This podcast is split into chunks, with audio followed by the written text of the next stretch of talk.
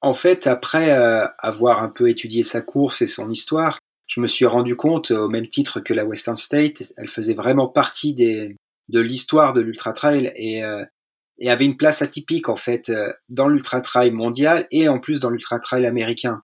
Parce que l'ultra trail américain, la plupart des courses américaines sont des courses rapides sur des pistes relativement faciles où ça court énormément. Lorsque là, on se retrouvait sur de la haute montagne, sur quelque chose de vraiment très très sauvage. Donc euh, voilà, pour moi, il y avait une part euh, de grosse aventure où il y a, une réelle inconnue sur la capacité euh, d'atteindre la ligne d'arrivée.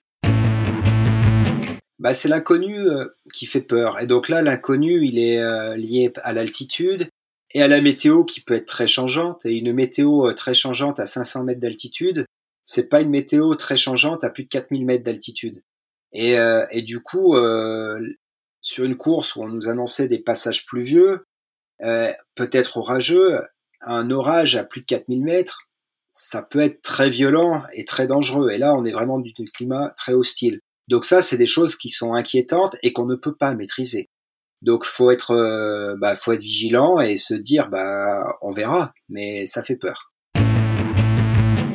Bah là, c'est des moments euh, qui sont euh, vraiment spéciaux parce que il y, a, y, a, une corde là-haut, on arrive sur un sur un col euh, au milieu des rochers à 4300 mètres d'altitude et où les bénévoles sont présents pour un petit ravitaillement. Donc moi, j'avais de l'avance et les gens sont très chaleureux, donc je j'en profite, prends deux trois pancakes au beurre de cacahuète. Il y avait des M&M's dont on parlait avant, donc je profite un peu du, du ravitaillement et d'ailleurs un peu à l'excès parce que je repars dans la descente et et très rapidement, je me rends compte que d'avoir trop mangé, bah, l'estomac ne l'a pas bien supporté. Et, sur les deux, trois heures suivantes, bah, j'ai pas pu m'alimenter. Donc du coup, euh, la course a manqué basculer euh, bah, par excès à ce moment-là.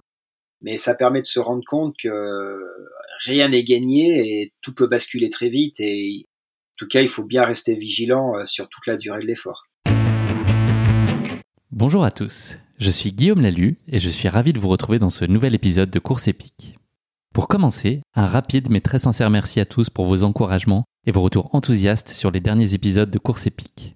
Si vous avez envie de soutenir Course épique, les trois meilleures choses à faire, vous abonner sur les différentes plateformes de streaming, noter et rédiger un avis sur Apple Podcasts, et enfin, en parler largement autour de vous, sur les réseaux sociaux, dans la vraie vie. Et n'oubliez pas, pour ne rien manquer des coulisses du podcast, rendez-vous sur notre compte Instagram courseepique.podcast. Pour notre épisode d'aujourd'hui, j'ai le plaisir de recevoir Julien Chaurier, un athlète et ultra-trailer de haut niveau au palmarès étourdissant. Julien signe depuis plus de 15 ans des performances remarquables et remarquées dans le monde entier. Nous allons avoir aujourd'hui le privilège de vivre avec lui un ultra de légende, la Hard Rock 100, une course mythique de 100 miles au cœur des montagnes du Colorado. Julien va nous faire vivre aujourd'hui sa première participation à la Hard Rock lors de l'édition 2011. Une course marquée par la difficulté et l'exigence inhérente à son parcours, mais aussi par l'ascenseur émotionnel vécu par Julien à cette occasion. Un plaisir ne venant jamais seul, Julien va en profiter pour partager avec nous dans cet épisode sa seconde participation à la Hard Rock trois ans plus tard, avec à ses côtés sur la ligne de départ la légende Kilian Jornet. Vous l'avez compris, vous allez vivre dans cet épisode deux courses épiques pour le prix d'une. Je vous invite à plonger avec moi dans ces échanges passionnants avec Julien, qui se livre aujourd'hui sans filtre, avec beaucoup d'enthousiasme et d'humilité, sur cette course de légende qui a durablement marqué sa vie. Mais je ne vous en dis pas plus. Julien va vous raconter tout ça bien mieux que moi. Bienvenue dans notre nouvel épisode de Course épique, à l'assaut du Colorado.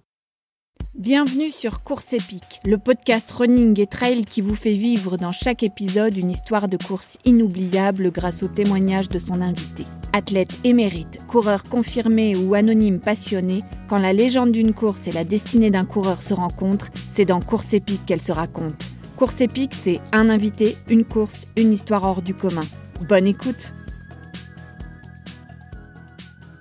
Bonjour Julien, je suis ravi de te recevoir dans ce 28e épisode de Course épique. Comment vas-tu? Bah Bonjour, bah, ça va très bien, merci. Te voilà de retour de la Transgrande Canaria avec des beaux souvenirs euh, plein les valises?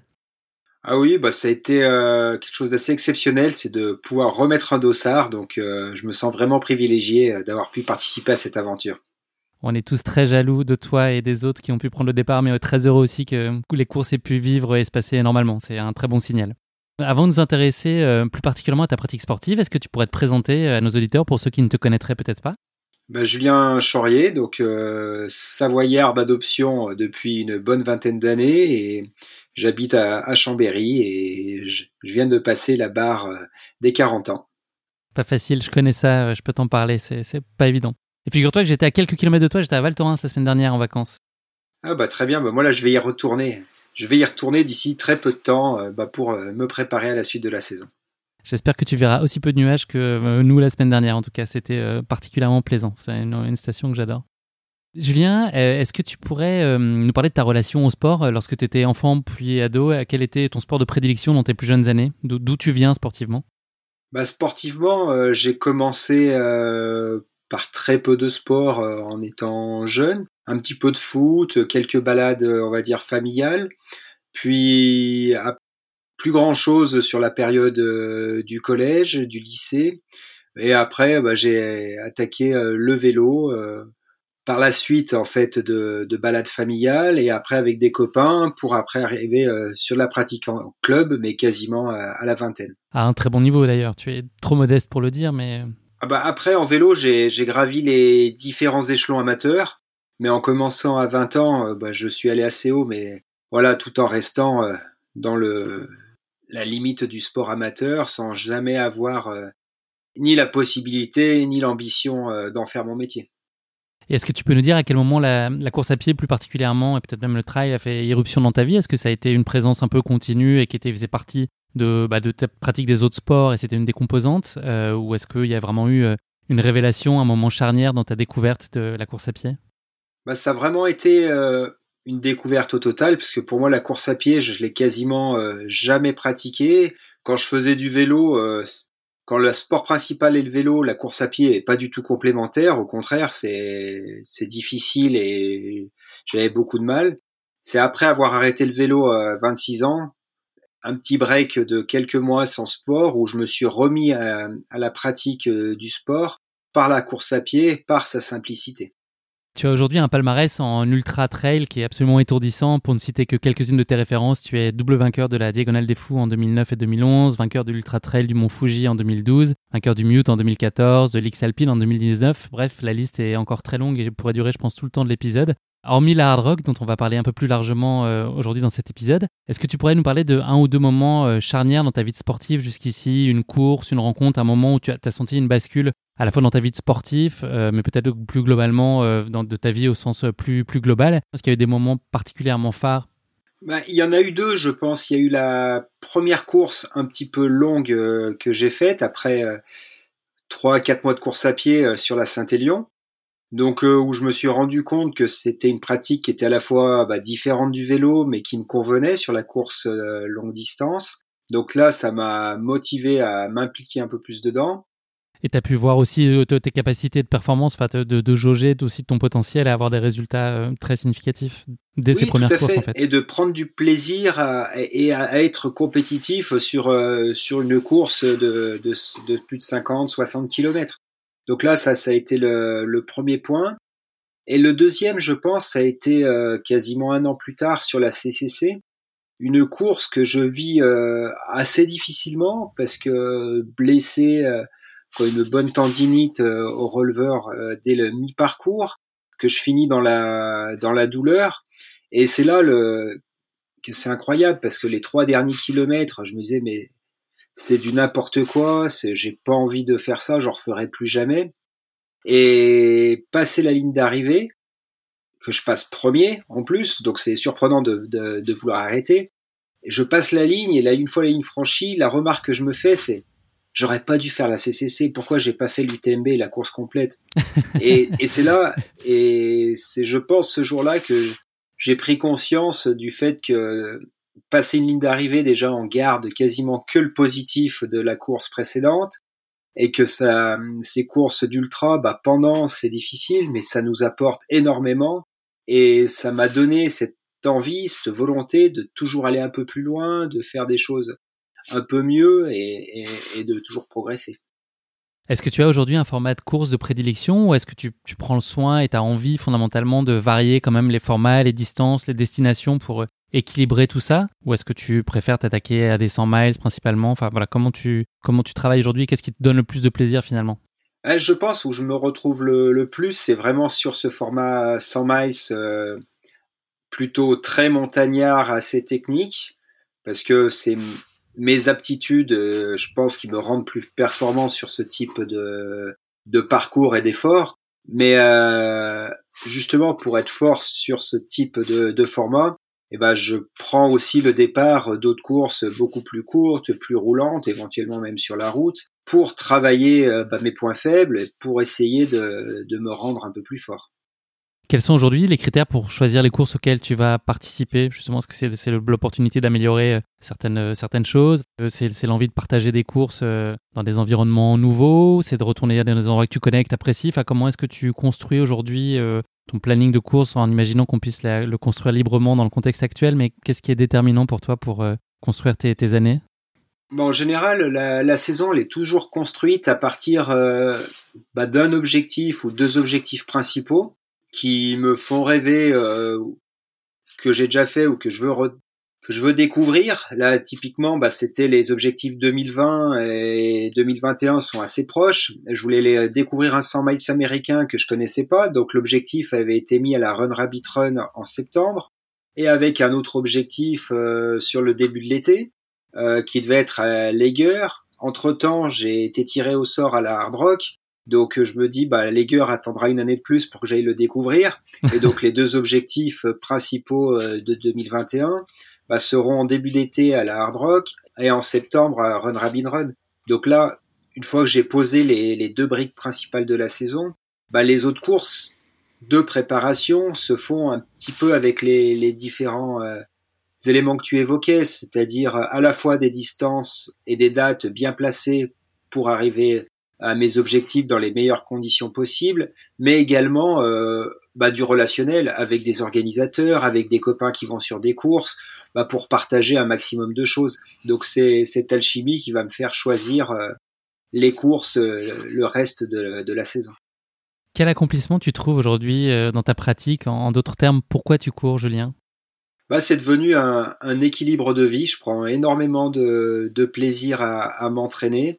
Et sur les compétitions, justement, à, cette découverte de nouveaux horizons, ou ce, ce, changement d'horizon, parce que les Canaries, la Transgrande Canaria, c'est la quatrième fois que j'y allais, donc j'y vais pas pour une découverte en soi, mais euh, en février, je trouve ça toujours top d'être en décalage et d'avoir une course euh, au soleil, de retrouver des personnes que je vois que là-bas, parce que certains coureurs, eh ben, ils viennent pas forcément sur les autres courses que je fais en France, donc ça c'est hyper sympa. Et voilà, et, ces rencontres font que c'est ce qui me serait peut-être le plus dur euh, d'arrêter euh, d'être sur les événements. C'est tout ce qui gravite autour de ces événements. Je l'ai évoqué tout à l'heure euh, dans l'introduction, tu es un athlète accompli de, très haut niveau, mais tu as une autre casquette qui est celle de team manager du Team Oka. Est-ce que tu peux nous raconter en quelques phrases ton, bah, ta contribution, ton rôle au sein du team? Bah, pour, pour résumer un petit peu, je suis plus coordinateur du team que team manager. Donc en fait, euh, mon rôle est vraiment de faire le lien entre le, marketing euh, pour Oka Europe qui est basé en Londres et euh, les, athlètes en trail en Europe et principalement en France. Donc bah, leur apporter l'aide technique et matérielle par l'intermédiaire de la marque et faire remonter les informations nécessaires à la marque, quoi faire justement ces différents allers-retours et être présent bah, sur différents événements pour coordonner tout ça. Est-ce que c'est délicat d'avoir cette euh, double casquette et de mener les deux de front ou est-ce que ça coexiste euh, très bien? On va dire que ça coexiste très bien 95% euh, du temps parce qu'en général sur les événements où je coordonne, je suis pas également athlète. Après, c'est vrai que sur la semaine de l'UTMB, bah, c'est une semaine qui est très riche en courses, en événements et où je aussi un dossard. Donc, faut trouver le bon équilibre. Mais en général, d'avoir la, tête occupée à autre chose, euh, ça permet aussi d'évacuer une certaine pression. Donc euh, jusqu'à présent, euh, j'en vois pas trop d'inconvénients. Aujourd'hui, nous on voit la partie visible de l'iceberg avec tes participations aux courses, mais t'es pas tout seul, tu as une équipe qui t'entoure. Est-ce que tu peux nous raconter justement qui, t'accompagne, qui t'aide dans, ta préparation, que ce soit bah, sur l'entraînement, sur tes gros objectifs de l'année? Comment est-ce que est structurée ta collaboration avec ton entourage, on va dire sportif? Bah, on est dans un sport qui est euh, réellement euh, amateur à l'heure actuelle. Donc ma structure autour de moi est assez limitée. Donc le, sur la plupart des courses jusqu'à présent, la grosse logistique, assistance, ravitaillement, c'est c'est ma femme. Euh, après, au niveau euh, de, de, la préparation physique, j'ai toujours fait appel à, un coach. Donc là, sur 2021, euh, je suis reparti avec quasiment mon coach de, de mes débuts, Pascal Balducci, avec qui bah, j'ai beaucoup d'échanges et on construit ensemble chaque brique de la préparation pour essayer d'arriver en forme aux événements. À côté de ça, au niveau nutrition, diététique, bah je suis toujours euh, preneur des conseils et j'écoute euh, avec beaucoup d'attention euh, bah Benoît Dave, avec le lien qu'on a double parce qu'il est aussi un des créateurs de Baou et nutritionniste et ostéo. Donc ça, ça m'apporte son expertise sur ces différents points. Et voilà, après le reste de mon staff, c'est les copains avec qui je m'entraîne sur le bassin chambérien qui bah, me permettent de garder euh, l'envie, la motivation au quotidien, de, de, faire des nombreuses sorties. Et pour moi, ça c'est la clé, c'est sur le partage de la préparation. Le moment est venu de se regarder dans le miroir, Julien. Est-ce que tu pourrais nous parler de ce que tu penses être tes points forts et tes éventuels points d'amélioration? Là, tu as encore des choses à aller chercher et tu penses que tu peux encore progresser ou en tout cas tu aimerais pouvoir le faire?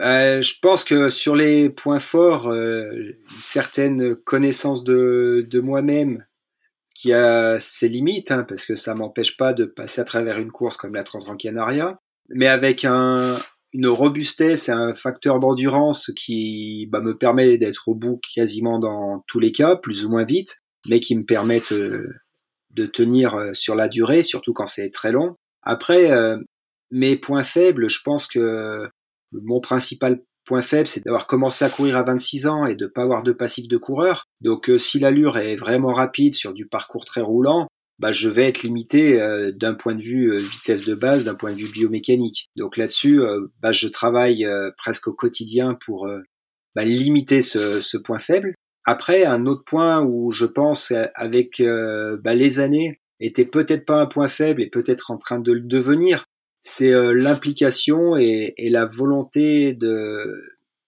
d'être performant sur les, compétitions. Et c'est vrai que sur ce retour sur la Transgran je pense que trop rapidement, je me suis mis dans une situation de confort et de plaisir d'être là et de profiter du chemin. Et du coup, de ne pas pousser euh, au maximum euh, pour faire honneur à ce dossard. Donc je pense que j'ai un peu de travail à faire là-dessus aussi. Et d'un point de vue mental, on l'a pas évoqué, est-ce que ta robustesse, c'est, tu as évoqué la dimension physique, mais est-ce que tu as aussi cette résilience et cette, cette force mentale qui te permet de, bah, de tenir sur la durée, même dans les situations éprouvantes et, des courses très longues? Euh, Tu es, quelqu'un aussi qui considère qu'il a un mental hyper costaud et à toute épreuve? Bah, Je pense que justement, mon mental est, est assez important pour aller au bout de l'épreuve, mais il me, il me manque, il me remanque, je pense maintenant, une petite euh, niaque pour euh, peut-être prendre un peu plus de risques justement et pour être un peu plus rapide. Tu sens, tu sens l'évolution par rapport aux années précédentes, c'était moins le cas avant, c'est ça? Peut-être. Après, euh, est-ce que le fait, la sagesse, la vieillesse, le fait de ne pas avoir couru pendant un an et demi, d'avoir perdu des repères, peut-être que tout cet ensemble va être euh, vite oublié. Mais c'est vrai que bah, de reprendre un dossard et de se mettre dedans et de se remettre en mode compète, et bah ça faisait un an et demi que je l'avais pas fait sur du long et c'est quelque chose de vraiment atypique. Oui, je pense que c'est assez euh, logique et entendable vu le contexte euh, général. C'est sûr que c'est plus compliqué. On a tous été un peu déconnectés euh, de cet environnement de course et de cette émulation, donc c'est difficile de garder, d'arriver avec une motivation pleine comme dans une saison normale, quoi. Euh, merci beaucoup pour cette intro, Julien. On va passer à notre euh, séquence de la basket chinoise. C'est un format de portrait chinois version sportif qui va nous permettre de continuer à mieux te connaître. Euh, la première question de cette basket chinoise, si tu as un personnage fictif, qui serait-il?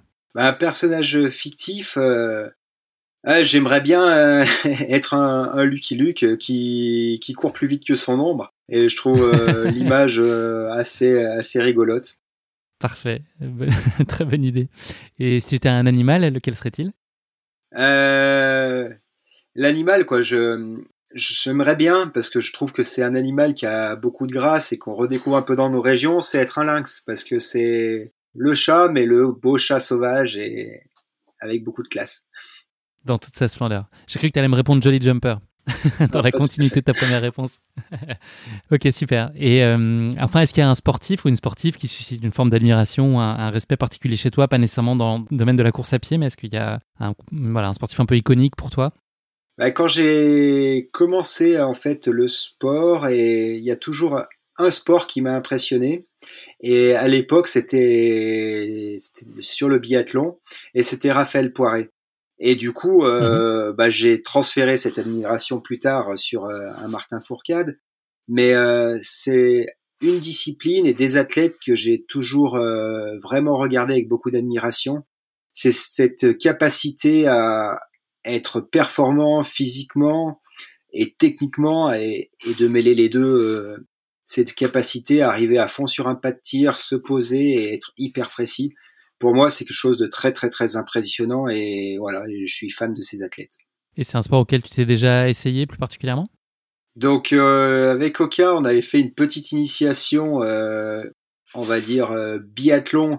On n'était quand même pas sur les skis, mais on était en courant et on faisait les boucles de pénalité. Et on s'est bien rendu compte que même en facilitant les choses pour les tirs couchés et debout, c'est complètement pas accessible en fait comme sport. Donc euh, ça demande une dextérité qui est assez incroyable, mais comme euh, je pense un grand nombre de sports euh, où il y a de la précision bah, et de la technique, bah, ça se travaille et c'est énormément de travail. Merci beaucoup Julien pour cette présentation. Le moment est venu de parler de ta course épique, la Hard Rock, et plus particulièrement de son édition 2011. Pour présenter la course en quelques mots, la Hard Rock, c'est un ultra trail organisé chaque année au mois de juillet dans le Colorado aux États-Unis. La course se dispute sur une boucle de 100 miles qui compte un peu plus de 10 000 mètres de D+. Elle a pour point de départ et d'arrivée la localité de Silvertown, une petite ville charmante dans laquelle le temps semble s'être arrêté à l'époque des trains à vapeur, toujours en activité d'ailleurs entre Silverton et la ville de Durango. Cet ultra est un véritable mythe, un monument aux États-Unis au même titre que la Western States. Il a également la réputation d'être l'une des courses les plus difficiles au monde.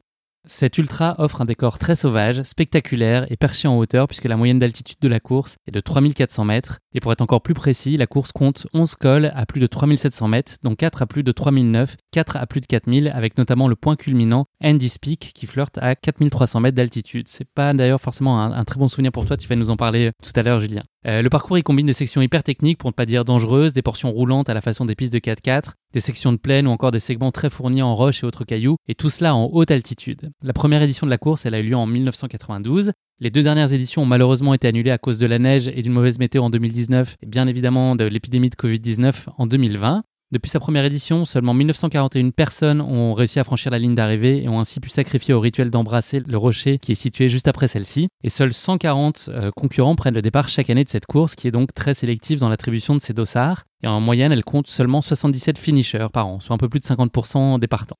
À ce jour, seuls 16 Français ont terminé la course. Euh, voilà. Et pour pouvoir participer au tirage au sort et espérer figurer parmi ces 140 coureurs ou coureuses au départ, il faut avoir couru et terminé l'une des 28 courses de la liste Hard Rock. Dans les deux années précédant la course, cette liste compte notamment le Tour des Géants, la Diagonale des Fous ou encore l'UTMB. Donc vous l'aurez compris, les places sont très chères et tu as eu la chance, Julien, d'avoir été tiré au sort une première fois à l'occasion de l'édition 2011 de la course. Deux particularités de la course pour conclure. Il est possible de faire appel à un ou plusieurs pacers sur la seconde moitié de la course pour motiver et aider les participants à rallier l'arrivée. Également, le parcours change de sens d'une année sur l'autre, avec visiblement un sens qui est plus favorable que l'autre. Mais tu vas avoir la, chance de nous raconter tout ça en détail, Julien, puisque tu as participé à plusieurs éditions euh, de la Hard Rock. En attendant celle qui arrive euh, en 2021, on croise les doigts très fort tous. Avant que tu ne partages avec nous le récit de ta course épique, l'heure est venue de te frotter à notre rubrique terrible et terrifiante, la question qui pique de course épique, une question gentiment piège que je pose à chacun de mes invités. La question qui pique a parfois la particularité d'être tirée par les cheveux et figure-toi que ça va être à nouveau le cas aujourd'hui. Je m'en excuse vraiment par avance, Julien ne m'en tient pas rigueur. J'ai pris une petite digression, euh, mais, mais tu vas voir, il y a quand même un lien malgré tout.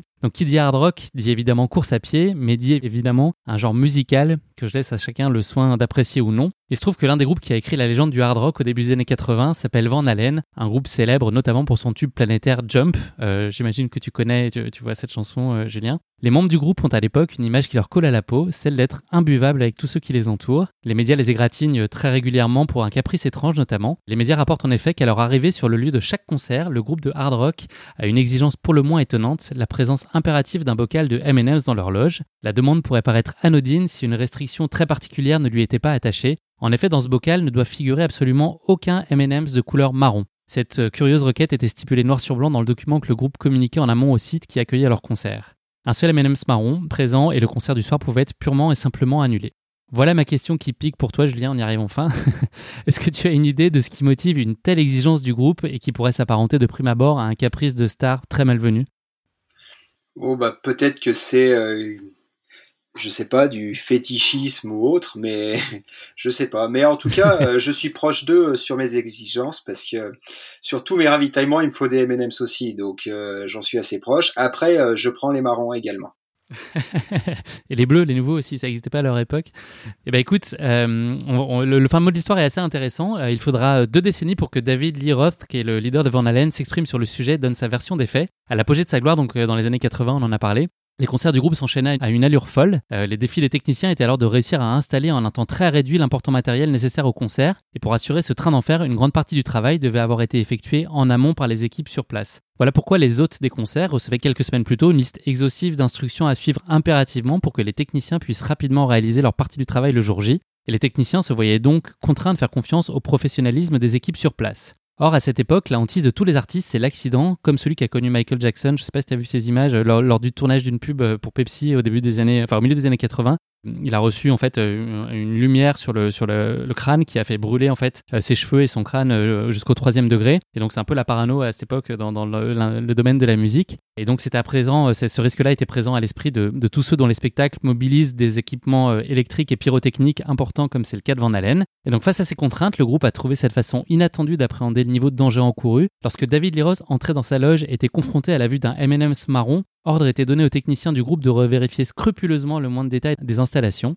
Si les organisateurs du concert avaient omis de prendre en compte cette demande pour le moins incongrue, cela signifiait que peut-être d'autres exigences autrement plus critiques pouvaient avoir été ignorées. Si en revanche le bocal ne comptait aucun M&M's marron, alors les techniciens du groupe pouvaient relâcher leur niveau de vigilance et le groupe se produire beaucoup plus sereinement. Donc finalement, pas de caprice de star, mais un stratagème ingénieux qui permettait aux techniciens d'éviter de s'épuiser dans des contrôles systématiques de tous les éléments nécessaires au bon déroulement des opérations. Voilà, c'était une longue histoire, mais je trouve qu'elle n'était pas euh, inintéressante, ce qui pourrait euh, passer voilà, pour un caprice et finalement euh, relativement compréhensible après, après explication de texte en tout cas. Voilà, maintenant tu es incollable sur un autre versant du hard rock, mais le sujet qui nous intéresse aujourd'hui, c'est parler de ta hard rock et notamment l'édition 2011. Pour commencer, Julien, est-ce que tu peux nous dire comment s'est présentée à toi l'opportunité de participer à, cette édition 2011 Est-ce que c'est un projet que tu nourrissais depuis longtemps? Bah, J'ai toujours eu cette volonté de découvrir de nouvelles courses, de nouveaux continents. Et donc, euh, bah, j'ai découvert euh, bah, par l'intermédiaire euh, d'Internet l'existence de cette course aux États-Unis. Très difficile d'accès, par tirage au sort. Mais voilà, je me suis dit, bah, qui ne tente rien n'a rien. Et du coup, je m'étais inscrit à cette course dès la fin d'année 2010. Est-ce que c'est une course qui revêtait une dimension particulièrement mythique pour toi ou c'était une course au même titre que d'autres? En fait, après euh, avoir un peu étudié sa course et son histoire, je me suis rendu compte, au même titre que la Western State, elle faisait vraiment partie des, de l'histoire de l'ultra trail et, euh, et, avait une place atypique en fait euh, dans l'ultra trail mondial et en plus dans l'ultra trail américain. Parce que l'ultra trail américain, la plupart des courses américaines sont des courses rapides sur des pistes relativement faciles où ça court énormément. Lorsque là, on se retrouvait sur de la haute montagne, sur quelque chose de vraiment très très sauvage. Donc euh, voilà, pour moi, il y avait une part euh, de grosse aventure où il y a, il y a une réelle inconnue sur la capacité euh, d'atteindre la ligne d'arrivée. Tu as donc été sélectionné dès ta première tentative d'inscription, ce qui n'est pas chose aisée de ce que, enfin, de ce que j'ai pu comprendre. Il y a vraiment euh, aucun passe droit sur les, tentatives d'inscription. C'est vraiment euh, totalement aléatoire. Et quand bien même euh, on a un palmarès étonnant ou une, renommée internationale d'envergure, il n'y a pas de, on, ne peut pas tricher. Tu, on peut être un, illustre inconnu et, décrocher un des 140 dossards. Et à l'inverse, être être un coureur aguerri, averti et pas être retenu. C'est un tirage au sort très pur.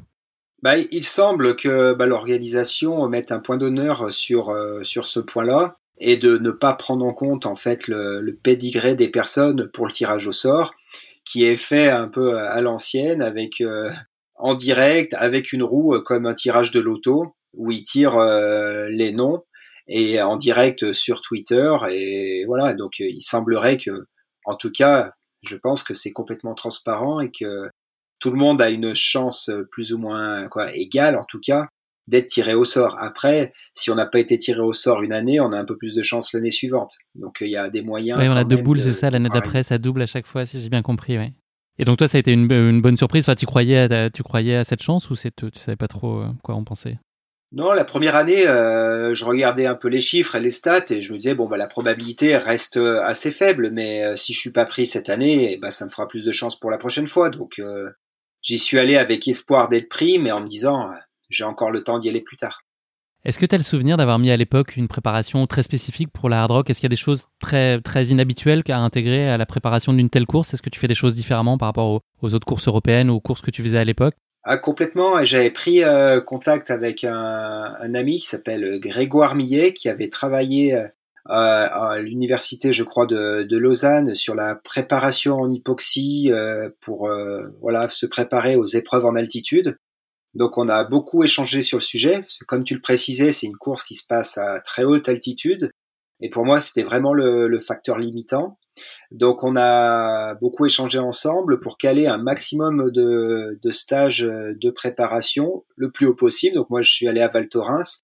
Donc euh, en dormant à 2300 mètres, je peux monter m'entraîner à un peu plus de 3000 mètres. Donc euh, voilà, plusieurs cycles de préparation à haute altitude pour euh, être le moins possible handicapé euh, le jour de l'épreuve, mais également une acclimatation juste avant l'épreuve en arrivant sur place assez tôt pour pas trop subir euh, cette problématique de l'altitude. T'es arrivé deux semaines avant, hein, c'est ça? Voilà, c'est une deux, deux petites semaines avant pour voilà laisser le, temps à l'organisme de s'acclimater. Et tu as eu le temps de repérer plus spécifiquement des sections et des segments de la course? Bah le, le, gros avantage voilà d'arriver presque deux semaines avant, c'est que pendant une petite semaine, ça permet encore de faire des heures d'entraînement, de se promener. Donc j'avais euh, j'avais reconnu, euh, je pense, une, une moitié du parcours, en, gros sur les points euh, facilement accessibles. Et ça, ça, ça permet de se rendre compte de l'environnement et ça aide pas mal, surtout qu'après, bah, une bonne partie de la course est faite de nuit.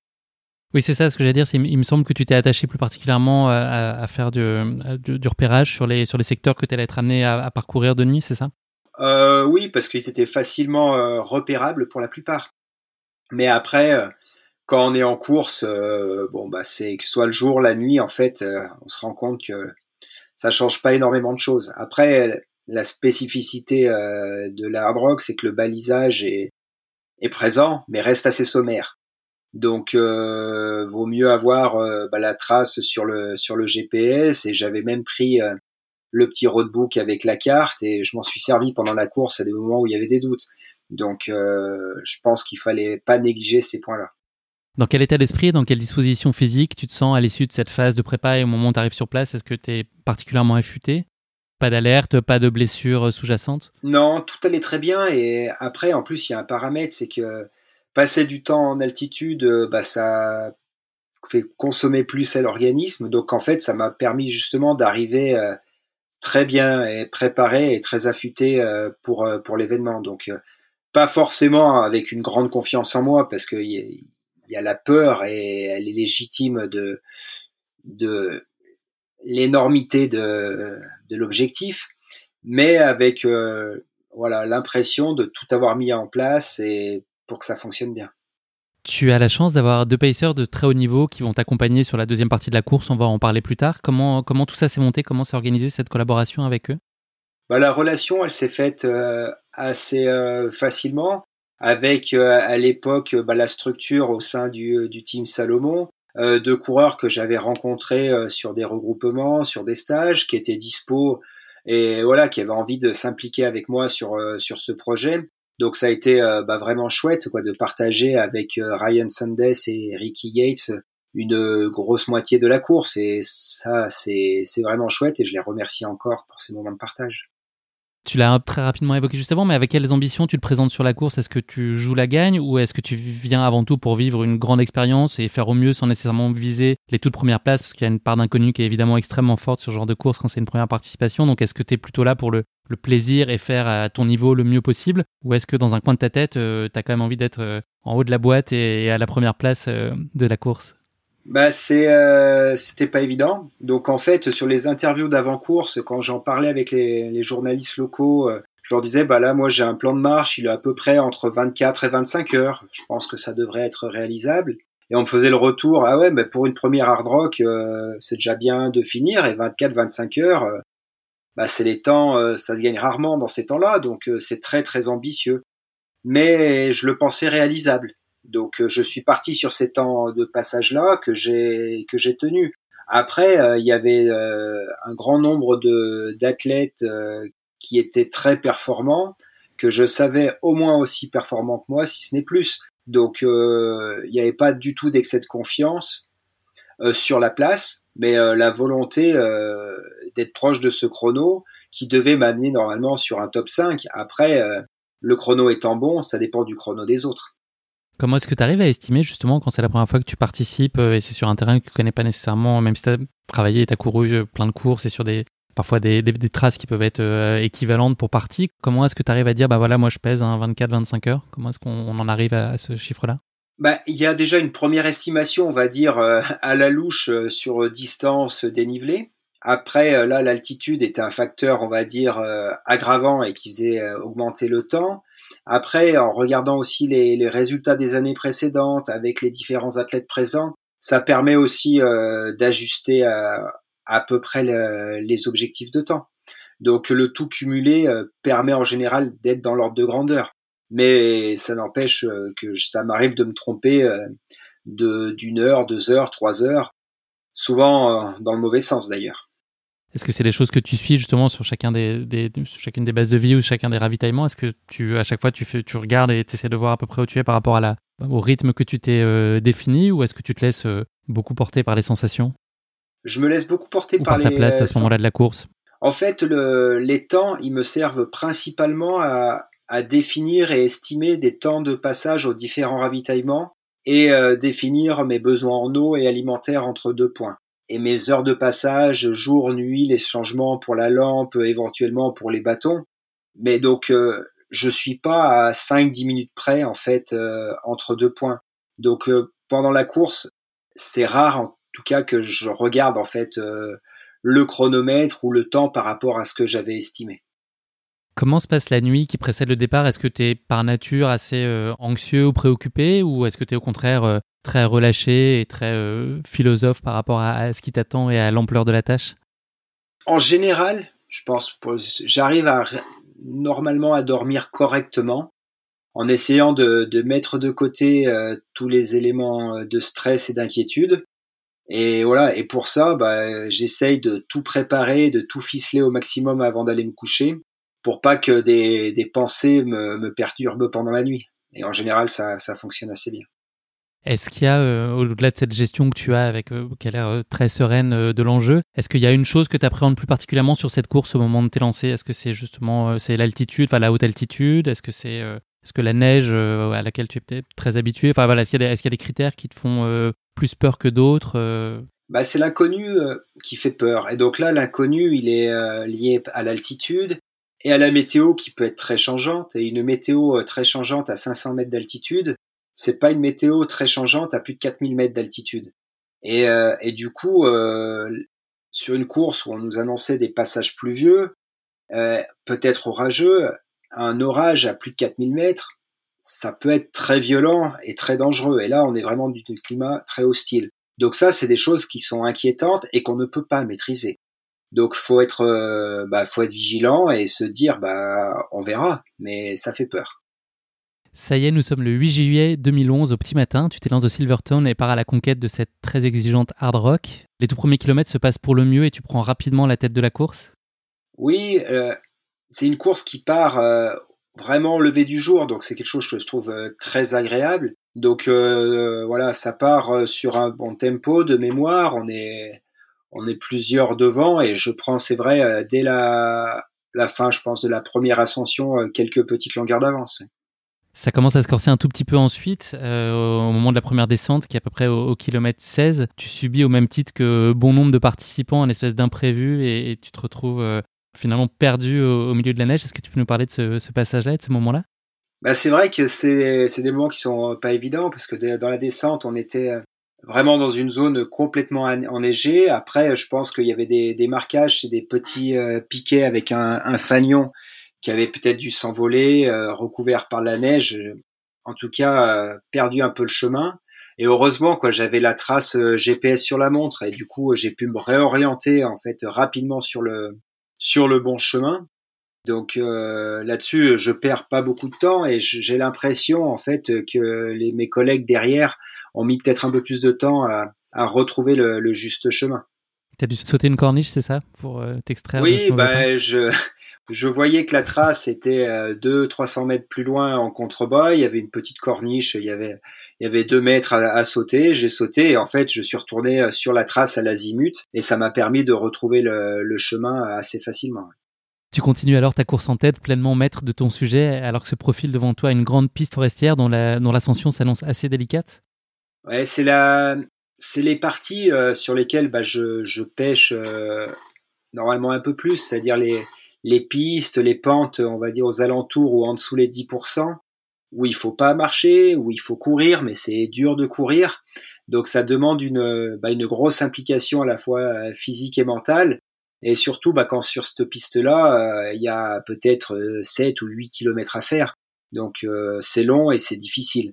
Mais là, ce jour-là, j'ai réussi justement à bien rester dans ma course et à fournir un bel effort et pas trop la subir.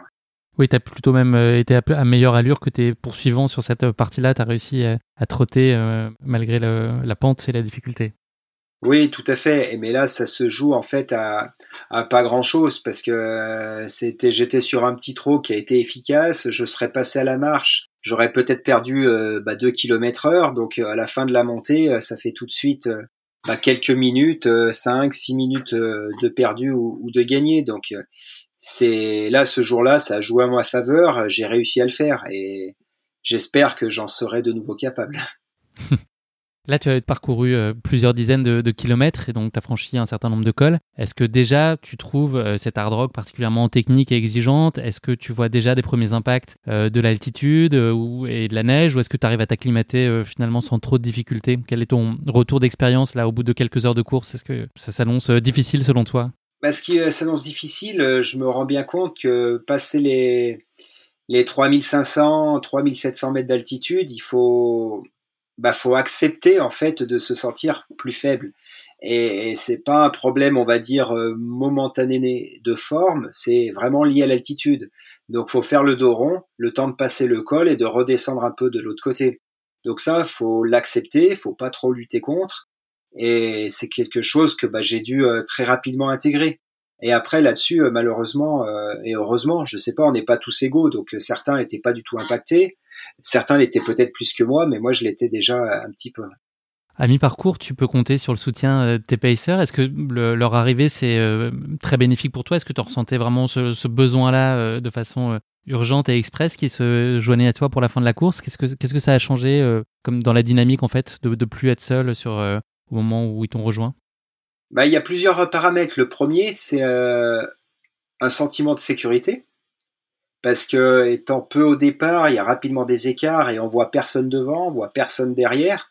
Donc d'avoir quelqu'un avec nous, ça soulage. Parce qu'on se dit si je me perds, si je me fais mal, eh ben, il n'y a plus de soucis. Ensuite, ce regard extérieur, justement, bah, me permettait de, de moins avoir à me poser de questions bah, sur le parcours parce que le pacer avec sa lucidité eh ben, voyait mieux le balisage que moi et pouvait m'aider là-dessus. Et ça, c'est des choses importantes. Mais également euh, me donner un peu des informations extérieures sur, sur les écarts, la tenue de la course. Voilà, il essayait de, de se renseigner et de me redonner ces infos que moi, je pouvais pas avoir accès. Au kilomètre 105, tu abordes alors un passage particulièrement délicat, Andy's Peak, euh, qui est le, point culminant de la course à pratiquement 4300 mètres d'altitude. Est-ce que tu peux nous parler euh, plus spécifiquement de, ce passage-là qui a été un, moment assez charnière pour toi dans la course? Bah là, c'est des moments euh, qui sont vraiment spéciaux parce que il y, a, une corde là-haut. On arrive sur un sur un col au milieu des rochers à 4300 mètres d'altitude et où les bénévoles sont présents pour un petit ravitaillement. Donc moi j'avais de l'avance et les gens sont très chaleureux, donc je j'en profite, prends deux trois pancakes euh, au beurre de cacahuète. Il y avait des M&M's dont on parlait avant, donc je profite un peu du, du ravitaillement et d'ailleurs euh, un peu à l'excès parce que je repars dans la descente et et très rapidement, je me rends compte que d'avoir trop mangé, bah, l'estomac ne l'a pas bien supporté. Et, sur les deux, trois heures suivantes, bah, j'ai pas pu m'alimenter. Donc du coup, euh, la course a manqué basculer euh, bah, par excès à ce moment-là. Heureusement, après ces deux trois heures euh, à pas m'alimenter, tout s'est rééquilibré et j'ai pu fonctionner de manière totalement normale. mais ça permet de se rendre compte que rien n'est gagné et tout peut basculer très vite et en tout cas il faut bien rester vigilant euh, sur toute la durée de l'effort. Ça a altéré concrètement très significativement ta performance à ce moment-là, tu penses, juste pour mesurer à quel point ça, a été un handicap pour toi? Est-ce que c'est ça reste très marginal ou vraiment tu as pris un coup de fusil et ça t'a ça tempéré ton allure et tu t'es fait prendre potentiellement pas mal de temps par tes poursuivants? Je, pense que ça m'a impacté mentalement.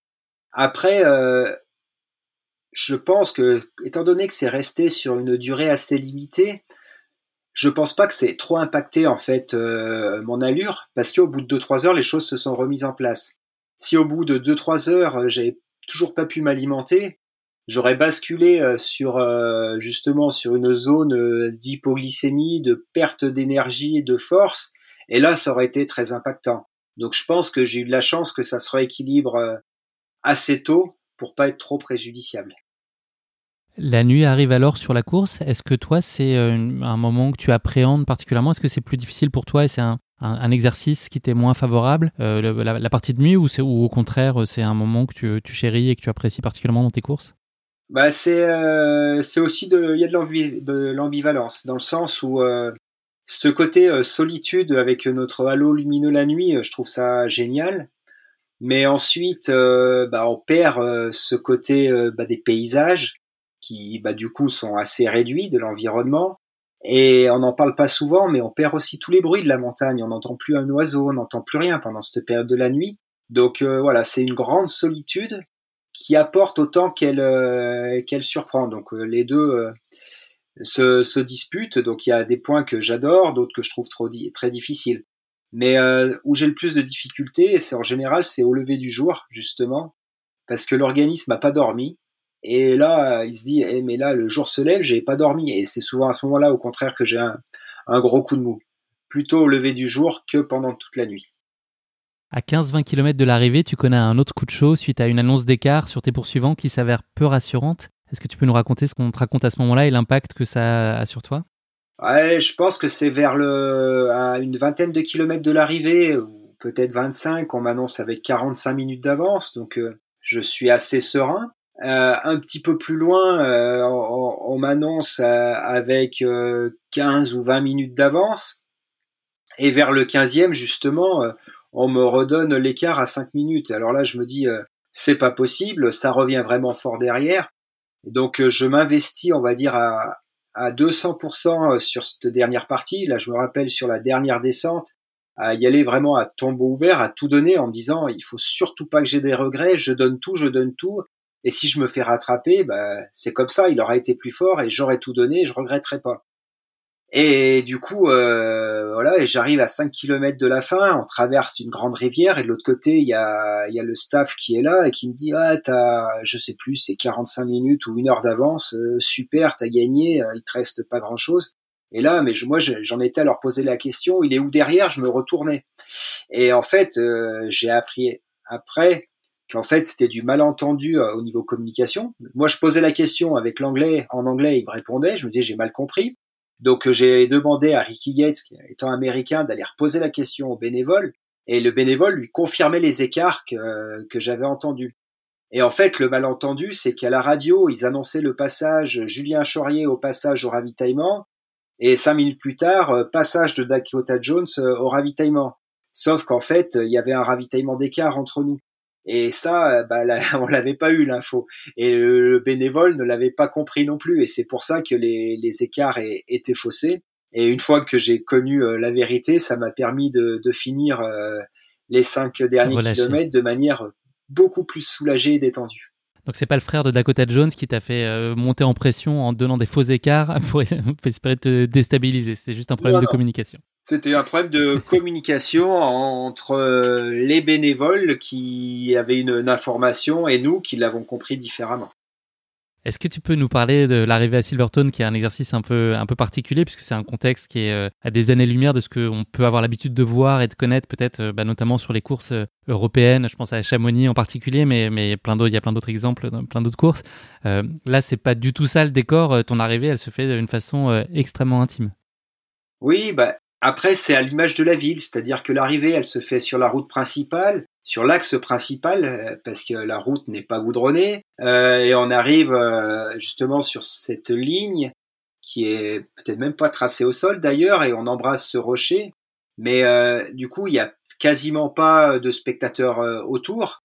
Donc c'est quelque chose qui est pour l'époque était assez atypique. Et mais voilà c'est c'est tout aussi riche en émotions en fait que d'avoir énormément de monde. Parce que le peu de personnes présentes euh, bah, apporte énormément. Tu conclus ces 100 miles à une remarquable première place après 25h17 de course, donc tu t'étais pas trompé en tout cas dans tes pronostics et tes estimations d'avant-course. Qu'est-ce que tu ressens au moment de franchir cette ligne d'arrivée et d'embrasser euh, le, rocher euh, qui est très symbolique sur cette course? C'est les premières choses que tu éprouves, c'est quoi? C'est de la fatigue, c'est de la fierté, c'est qu'est-ce qui prend le dessus? Eh ben, c'est comme à la fin de chaque course, la première chose, je pense que c'est un énorme soulagement que ce soit fini, parce que bah, forcément, euh, ça fait mal, ça fait mal dans les jambes, ça fait mal dans les pieds, ça fait mal euh, de partout. Donc le soulagement euh, d'avoir fini, et après la satisfaction et, la fierté énorme d'avoir bouclé à peu près dans, mes objectifs et à la première place, pour moi, ce, ce monument de la course à pied. Et justement, est-ce que, est-ce que cette course a été à la hauteur de ce que tu en imaginais? Est-ce que sa difficulté ou par rapport à toi, l'historique de course que tu avais pu euh, courir jusqu'alors, est-ce que vraiment la hard rock, c'est quelque chose qui est à part et c'est un, cran euh, au-dessus ou un cran différent euh, de, ce que tu as pu connaître jusqu'alors? Ah bah ça a vraiment confirmé ma vision des choses, c'est son côté hors norme et extraordinaire, bah qui qui m'a donné envie d'y retourner. Et globalement des événements aussi durs et importants, il y en a peu sur lesquels j'ai eu envie de retourner. Mais là, en fait, ce, ce côté euh, sauvage, cette grandeur, m'a vraiment, voilà, m'a bluffé et m'a émerveillé et m'a donné envie d'y retourner. Dans un premier temps, pour faire la course dans l'autre sens, et là, pour y retourner, euh, pour la refaire euh, quand même, parce que j'ai l'impression, bah là, 2011, c'était il y a dix ans. C'était il y a dix ans et donc euh, voilà, j'ai envie d'y retourner pour euh, voir. Et puis quand on est euh, tiré au sort, ça se refuse encore moins. C'est une telle chance d'aller faire partie des 140 privilégiés. Ah bah c'est tout à fait ça et c'est vrai que là moi je me suis réinscrit au tirage au sort sans trop y croire en me disant d'ici que je continue à courir dans les 5 ou 10 prochaines années, j'aimerais bien y retourner une fois donc je remets mon billet dans la loterie, on verra quand ça sort. Là c'est ressorti très vite donc euh, bah, le calendrier a été adapté euh, pour faire la place euh, à cette aventure. Est-ce que c'est une surprise pour toi finalement de performer aussi bien alors qu'on était dans le cadre d'une première participation avec toutes les inconnues que ça pouvait soulever? Est-ce que finalement c'est une surprise pour toi d'avoir bah, tenu le rythme que tu avais imaginé et puis de, remporter la, course? Bah avec l'expérience, je dirais, je sais pas si c'est vrai dans tous les domaines, mais la première fois est souvent la meilleure. Parce que il y a tellement à la fois d'attente, de peur, de respect, et cette peur de pas y arriver, qui va nous pousser à être euh, hyper concentré, rigoureux sur la préparation, en tout cas pour moi. Je pense que je je suis jamais autant rigoureux que sur une course que je ne connais pas et que j'ai envie de réussir. Lorsque si je l'ai déjà réussi une fois, j'ai tendance peut-être à la prendre un peu plus à la légère de manière consciente ou inconsciente. Là, je reprépare la même course pour euh, le mois de juillet, et de déjà l'avoir réussi, bah, je suis persuadé que je vais pas la préparer aussi bien et aussi rigoureusement que je l'avais préparée en 2011. Même si je veux tout faire bien, bah, dans un coin de la tête, le cerveau, il se dit, t'as déjà réussi, donc tu vas y arriver. Et c'est, c'est une erreur. Est-ce que cette course, elle t'a appris des choses sur toi? Ah oui, mais toutes les courses m'apprennent énormément et ce côté euh, bah, résilience face à la difficulté, elle me surprend à, chaque fois. Et là, c'était lié à ce paramètre euh, bah, de l'altitude. Bah, ça m'a permis de me rendre compte à quel point bah, l'altitude m'impactait. Mais euh, bah, j'absorbais ce paramètre-là et je faisais face. Et là-dessus, euh, j'ai beaucoup appris. Est-ce qu'il y a une image que tu retiens plus particulièrement et qui représente euh, cette, édition-là? Est-ce qu'il y a un moment que tu as figé dans ton esprit? Si je te parle de Hard Rock 2011, quelle est la première image qui te vient en tête? J'ai Après, c'est un peu des images à la fois réelles et à la fois euh, de la vidéo qui a été faite sur l'événement, mais je, me vois encore euh, sur le, les derniers 500 mètres de la course. J'ai l'impression de courir en slow motion parce que ça va pas très vite Mais au niveau de cette ville déserte de Western, ville minière, et c'est c'est vraiment ce, cette image qui me reste. Oui, parce qu'on n'a pas parlé, mais vous traversez très peu de villages. Je crois qu'il y a à peu près trois villages sur le parcours en tout et pour tout. Enfin voilà, c'est quand même une, une, aventure très solitaire. Ah, tout à fait. Et voilà, et ces quatre, ces trois petits villages sont des, des villes minières ou qui maintenant sont un peu stations de ski, mais pas sur le modèle des stations de ski françaises. Hein. Ça reste beaucoup plus, on va dire, plus petit, plus confidentiel. Donc là, la course se termine à peine et donc je suis tombé sur une de tes vidéos que tu as, enfin une interview que tu as accordée en, vidéo quelques minutes après avoir, euh, franchi la ligne d'arrivée. Et donc tu es déjà en train de te projeter euh, trois ans après euh, sur la, version 2014 de la course, l'édition 2014 de la course. Parce que l'idée que tu as derrière ça, c'est de pouvoir faire le parcours à sens inverse, puisque comme je le disais tout à l'heure, une année sur deux, le sens de la course évolue. Donc probablement que l'année d'après, c'était peut-être un peu trop rapproché. Donc tu te projetais à horizon trois ans et il se trouve que tu as eu la chance à nouveau d'être tiré au sort pour l'édition 2014. Cette fois, la donne, elle est un peu différente, notamment du fait du contexte de la course en elle-même, mais aussi euh, du line-up euh, des, coureurs qui sont présents euh, ce jour-là et de la start list, avec notamment Kylian Jornet qui est sur la ligne de départ. Est-ce que ça change quelque chose pour toi qu'il soit là, ou est-ce que c'est un paramètre parmi d'autres dans la gestion de cette nouvelle édition de la course? Ça change, oui et non, parce que en connaissant ses qualités et son niveau, euh, il serait malvenu de se dire euh, je, vais le battre, je vais faire la course contre lui. Je fais pas la course contre un autre coureur et encore moins contre un Kylian. Donc dans l'idée, c'est bah il va faire sa course. Moi, je ferai ma course. Autant certains coureurs, ils accélèrent. Je vais essayer de m'accrocher un petit peu. Mais là, je sais que ce serait euh, une erreur euh, de ma part parce qu'il y a un différentiel de qualité qui est, qui est assez important. Donc euh, bah ça m'enlève aussi énormément de pression parce que c'est pas à moi d'être devant pendant la course. Sur le papier, il est largement le plus fort. Derrière, on était peut-être 4-5 à, à, pouvoir jouer des places d'honneur. Et, et, puis après, voilà, donc on l'a laissé faire la course comme lui l'entendait. C'est lui qui dicte le tempo. Oui, mais il dicte le tempo, mais sur la ligne de départ, euh, bah je pars pas en me disant il va gagner et on fera la course pour une deuxième place. Hmm. Après, tu joues ta carte à fond. Tout peut se passer pendant une course. Après, c'est sûr que s'il fait une course pleine, bah je serai loin derrière. Mais euh, personne n'est à l'abri d'aléas, donc euh, faut faut jamais relâcher la pression pour nous faire une course pleine et puis après euh, on voit bien ce qui se passe. Est-ce que le parcours inversé, il est selon toi, enfin il t'est, tu penses, plus favorable sur le papier? Bah, c'est vrai que je, je, préfère le parcours année paire du coup, euh, dans le sens où les montées sont plus raides et les descentes sont sur des, des pistes 4x4 plus roulantes. Donc pour moi, ça me, ça me paraît plus facile de monter sur du raid et de descendre en courant euh, sur des longues faux plats que le contraire. Le départ est donné, donc très rapidement, euh, un petit groupe de têtes se forme dont tu fais partie. Et dès la première montée, euh, Kylian s'illustre et, et, Sida, par sa facilité, il fait un, petit coup d'éclat ou un, coup de bluff, on ne sait pas trop, mais il, voilà, il, fait encore parler de lui avec des histoires de, chaussures et de lacets. Il vous attend en haut de la montée, c'est ça, d'une démontée oui, bah après, euh, il était euh, d'une grande facilité. Donc, on traverse la rivière. Il avait enlevé les chaussures pour pas mouiller les, chaussures ou les chaussettes. À la fin de la montée, il nous repasse devant. Il s'assoit, il resserre les chaussures pour la descente. Il arrive en bas de la descente, on enlève les chaussures pour enlever les petits graviers. Donc, en fait, on se rendait bien compte que euh, nous, on était concentrés, impliqués dans la course, mais lui, il l'était avec facilité. Donc les premières minutes de course, elles se courent euh, avec ce, petit groupe de tête à un rythme effréné, mais toi tu tires particulièrement bien ton épingle du jeu puisque tu arrives à, consolider euh, assez rapidement une deuxième place avec euh, Kylian un peu devant toi, mais toi très vite tu es à ton aise et tu trouves une, deuxième place à laquelle tu te tiens plutôt bien et sans trop de difficultés. Oui, bah en fait on se retrouve rapidement à trois sur la course. Après Kylian s'échappe, moi je me retrouve voilà derrière et et euh, il y a Timothy Olson qui est un peu euh, derrière, donc on se retrouve à, peu près tous les trois. Mais euh, voilà, après, bon bah il fait son bout de chemin, donc je pensais pas spécialement le, revoir. Et tu t'es trompé puisque à mi-parcours, tu, tu réussis à rattraper Kylian. Qu'est-ce qui, qu'est-ce qui se passe à ce moment-là ou qu'est-ce que, bah, dans quel contexte bah, tu recolles à, lui? C'était justement sur une grande descente assez roulante je le vois au loin et je reviens sur lui.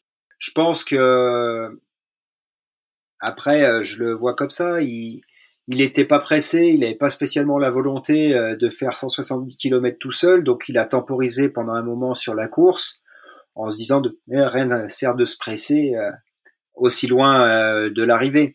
Donc du coup, on se retrouve ensemble et on a dû faire une petite dizaine de kilomètres ensemble parce que bah, sur le passage suivant, on revient sur ce Handy Peaks avec le point haut et passer les 3000 mètres d'altitude, euh, bah, moi je commençais à bien peiner et lui était très à l'aise et s'est remis à trottiner et à partir de là, euh, bah, je l'ai plus revu. Les conditions euh, météo de cette année-là sont nettement plus défavorables qu'en 2011, notamment quand tu es en, haute altitude. et c'est particulièrement angoissant et inquiétant. toi, c'est quelque chose qui t'impressionne à ce moment-là, qui, qui crée de l'inquiétude? Bah, ce qui est surprenant, c'est que c'est des choses qui me font un peu peur avant, mais euh, pendant, en fait, c'est des choses que je, bah, je vis assez bien. On met la veste et ça, et ça avance. Je suis rarement inquiet pendant, pendant la course, peut-être à tort, mais après, oui, c'est vrai que les, conditions étaient pas très faciles. Comment est-ce que ça se passe cette fois en termes d'alimentation? Est-ce que tu as tiré des enseignements de ta précédente participation que tu as réussi à appliquer justement pour éviter les, mésaventures que tu nous as racontées sur euh, l'édition de 2011 oui, bah après, euh, quand on a une mes aventures comme ça, on en tire euh, des, conclusions. Hein, donc c'est sûr que j'ai évité les, gros casse-croûtes et j'ai plutôt euh, lissé mes apports sur la durée. Et donc là-dessus, sur ce point-là, là, j'ai vraiment eu aucun souci. Tu connais par contre une fin de nuit qui est extrêmement compliquée avec un mal de dos qui te gagne progressivement et inexorablement. Est-ce que tu peux nous raconter physiquement ce qui s'est passé à ce moment-là et l'impact que ça a pu avoir sur toi et puis sur ta fin de course? Bah, à peu près une vingtaine de kilomètres de la fin de la course, je commence à avoir mal en bas du dos. Et euh, cette douleur euh, lombaire en fait euh, me fait basculer vers l'avant et me pencher de plus en plus. Et pour arriver quasiment à, l'équerre à une quinzaine de kilomètres de la fin de course. Et là je me dis il reste 700 mètres ou 800 mètres de dénivelé positif à faire. Plié en deux avec les bâtons ça devrait le faire dans le sens de la pente mais j'étais très inquiet sur euh, la manière dont j'allais pouvoir redescendre et, finir sur le plat. Après, les écarts euh, étant faits euh, devant, Kylian était loin, derrière moi, j'avais, je crois, 45 minutes d'avance. Donc je me suis dit, dans tous les cas, faut finir coûte que coûte.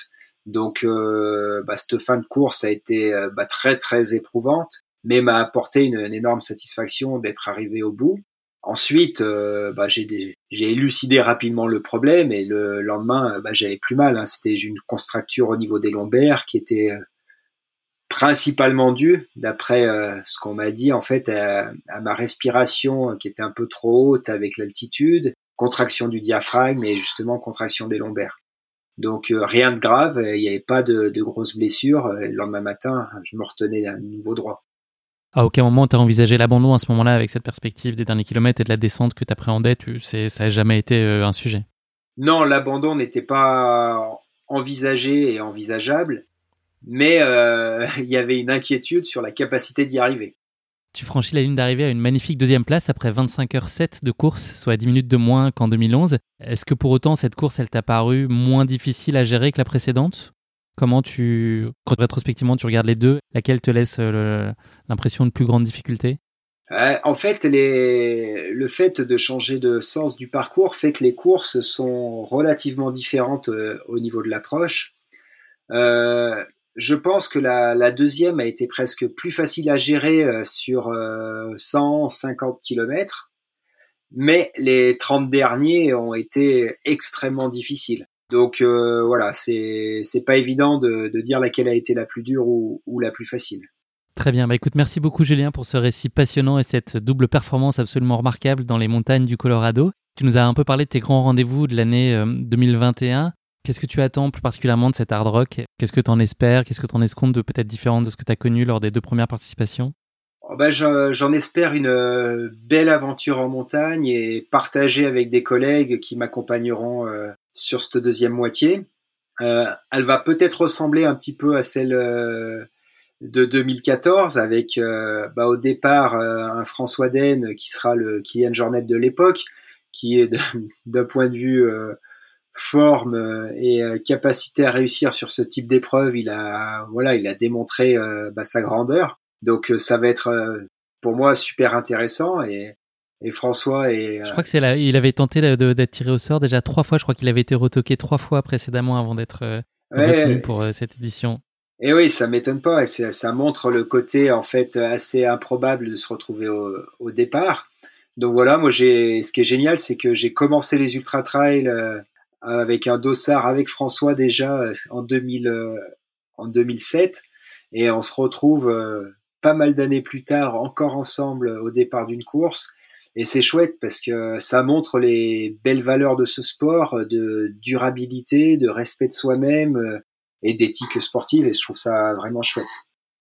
Si on se projette à un horizon encore un petit peu plus lointain, tu vas prendre le départ en avril 2022 au Mexique euh, d'une course que je trouve absolument géniale, c'est l'Ultra Run Raramuri. Est-ce que tu pourrais nous en dire un peu plus sur euh, son concept?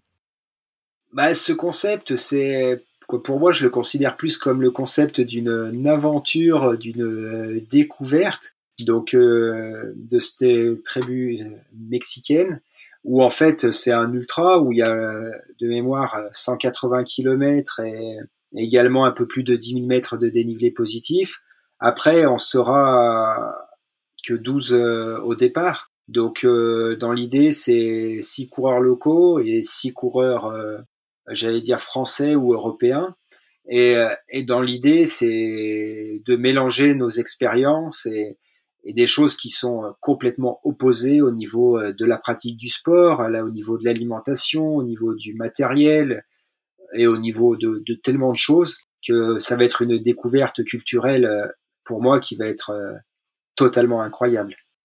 Et puis c'est des coureurs qui ont la réputation d'être invincibles aussi. C'est un peu ça l'enjeu sous-jacent. Euh, je crois que les écarts précédents avec d'autres coureurs qu'on puisse frotter à, la même distance et au même parcours se comptent en, dizaines d'heures. Justement, les d'autres Européens qui sont frottés ont, mis plusieurs dizaines d'heures de plus que eux, donc ils ont la réputation aussi d'être pleinement maîtres de leur terrain et intouchables. Je pense que c'est intéressant aussi de voir comment des athlètes euh, élites français vont pouvoir, euh, bah, c'est ça, se comporter euh, face à ces terreurs locales qui sont a priori intouchables sur leur terrain de jeu, quoi. Voilà, ça va être bah, totalement incroyable. Moi, j'ai hâte de découvrir ça et j'espère pouvoir passer un peu de temps à leur côté pendant la course et qu'ils soient pas deux ou cinq heures devant. Mais ça, on verra parce que c'est un peu l'inconnu. À plus long terme, Julien, est-ce qu'il y a une course ou un défi sportif que tu n'as pas encore réalisé qui te tient particulièrement à cœur et que tu as envie d'accomplir? Il y en a, il y en a quelques-uns. Il y a, il y en a un sur lequel euh, ça doit faire euh, bientôt, depuis que ça existe d'ailleurs, je, me dis que j'irai un jour, c'est le Tour des Géants, parce que c'est une belle épreuve, un parcours qui est magnifique, euh, juste, juste à côté. Donc voilà, c'est quelque chose qui m'attire autant que ça me fait peur. Donc tous les ans, je repousse un petit peu l'échéance. Donc voilà, c'est quelque chose que je ferai un jour mais euh, j'en mesure aussi euh, la difficulté euh, et l'implication physique pour la préparation et la récupération. Parce que j'ai goûté à ces efforts sur plusieurs jours, c'est encore un autre monde. Il y a il y a la course à la journée, il y a l'ultra trail sur 24 30 heures et là on passe sur une dimension de 60 quoi de 80 heures. Donc c'est encore un autre monde. Merci beaucoup Julien, je te propose de conclure cet épisode non pas avec le mot de la fin mais avec le motto de la fin, euh, donc la phrase qui t'inspire ou qui te guide dans la vie. Est-ce que tu auras un motto à partager avec nous? Oui, c'est bah, une citation qui date d'un petit moment, qui vient d'un autre sportif, dans un domaine que je connais pas du tout mais qui est le tennis et c'est Arthur H. Et cette citation, c'est une des clés du succès, la confiance en soi, et une des clés de la confiance en soi est la préparation. Et voilà, pour moi, ça, ça résume pas mal de choses. Et pour euh, bah, réussir ces épreuves vraiment difficiles, faut être en totale confiance. Et pour ça, bah, faut mettre en œuvre bah, tout ce qui est en nos capacités pour la réussir. Donc euh, ça me convient parfaitement et j'y pense régulièrement. Parfait. Eh ben écoute, merci beaucoup Julien. C'est malheureusement déjà la fin de cet épisode. Merci de nous avoir fait vivre dans tes pas cette course épique qui a marqué au fer rouge ta carrière et je pense même plus globalement ta vie. Bravo à toi encore pour cette éblouissante victoire, puis cette seconde place. En attendant, j'en suis certain, une sacrée perf lors de la prochaine édition de cette mythique course qu'est la Hard Rock. Merci encore pour nos échanges Julien. Je te souhaite beaucoup de bonheur pour la suite de tes aventures et beaucoup de réussite pour tes défis à venir. Merci pour tout et à très bientôt. Merci beaucoup pour cet entretien. Avec plaisir. Salut Julien. Merci à tous de nous avoir suivis, j'espère que cet épisode vous a plu. Pour ne manquer aucun épisode, n'oubliez pas de vous abonner sur les différentes plateformes de streaming. Et si le cœur vous en dit, N'hésitez pas à mettre le maximum d'étoiles sur iTunes, cela aidera Course Épique à se faire connaître plus largement encore. Merci et à très bientôt pour notre prochain épisode de Course Épique.